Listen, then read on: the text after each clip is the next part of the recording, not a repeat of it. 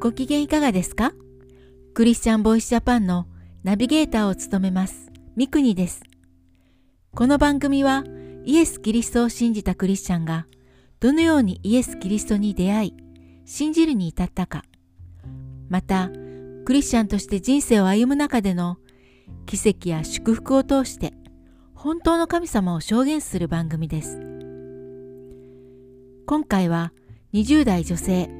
M さんのエピソードをご紹介します。それではお聞きください。イエス様を信じる前の私は常に人の目を気にし自分の感情よりも人に合わせて生きていました。小学校の頃にイエス様を信じましたがクリスチャンとしてもっと良い人正しい人になろうと見栄を張って生きるようになっていきました。次第に教会での生活が息苦しく、楽しめない場所になっていきました。見栄を張って自分をよく見せていた私は、隣人をあなた自身のように愛しなさいと語られても、自分を愛することができずにいました。見栄を張り続けている自分にどれほどの価値があるのかわからず、自分を好きになることができませんでした。聖書の言葉と自分の姿にギャップがあることに疲れ、教会から離れたいと考えるようになりました。しかし離れようとする私を神様は手放さず、手を離れることを許されませんでした。神様は人や奉仕、環境を通して私が教会から離れることがないように様々な出来事を与えてくださいました。私は変わらず周りの人と自分を比較しては人を裁き、時には自分を保護したり悲観的になっていました。そんな私に神様は人を送ってくれました。ビジョンを語ってくれるリーダーの存在が与えられたのです。リーダーは私がどれだけイエス様に愛され、必要な存在なのかをいつも伝えてくれました。そして神様が将来私に与えようとしてくださっている可能性に目を向ける機会を与えてくれました。約2年間、毎週聖書を一緒に読み、いろんなことを話す時間を作ってくれました。次第に私の思考回路が悲観的なものから神様が何と言ってくださっているのか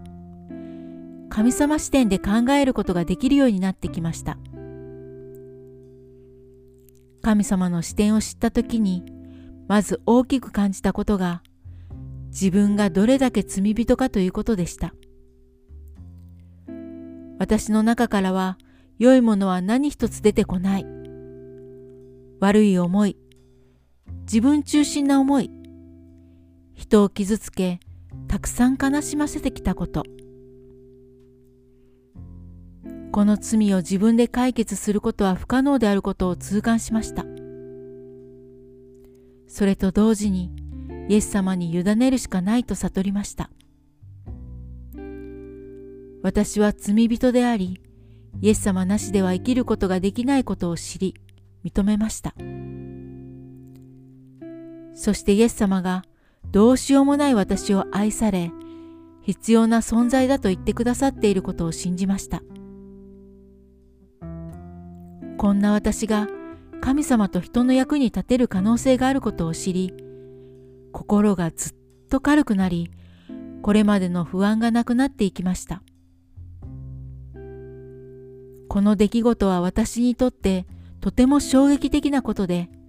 人生が180度大きく変わった瞬間でした。それからの私は生きることが楽しくなりました。するべきことがわかるようになりました。聖書と現実にはギャップがあると思っていたけど、聖書に書かれている神様の言葉は私に向けて書かれていることを知りました。聖書の中のエペソビトへの手紙にこうあります。実に私たちは神の作品であって良い行いをするためにキリストイエスにあって作られたのです。神は私たちが良い行いに歩むようにその良い行いをあらかじめ備えてくださいました。私はこのままでも良い行いをすることができる神様の大切な作品です。自分にできることを喜びを持ってしている時に10年間勤めていた職場の4人の同僚がイエス様を信じました。今ではその同僚たちが結婚し、そして新しい命が与えられ、家族が増やされているという素晴らしい神様の計画の真っ只中にあることを見ることができます。また私は今、育ってきた教会でスタッフとして働き始めました。神様に不可能なことはありません。すべての人が神様によって光り輝き、この地での人生を喜び楽しむことができることを私は知りました。神様がすべての人を心から愛され、高価で尊いと言われているメッセージを受け取っていきたいと思っています。そして私は日本でまだイエス様を知らない人や信じたけどイエス様の愛に心が動かされていないクリスチャンにイエス様の愛と素晴らしい将来と希望を与えるものになりたい。イエス様によって光り輝くクリスチャンになりたいと願っています。いかがだったでしょうか？クリスチャンホームの子は小さい頃にイエス様を信じた後、成長過程で自分と向き合いながら葛藤するプロセスを通ることが少なくありません。M さんはその過程の中で体験的にイエス・キリストに出会い、自立したクリスチャンになりました。次回もお楽しみに。聞いてくださるすべての人の上にイエス・キリストの祝福がありますように。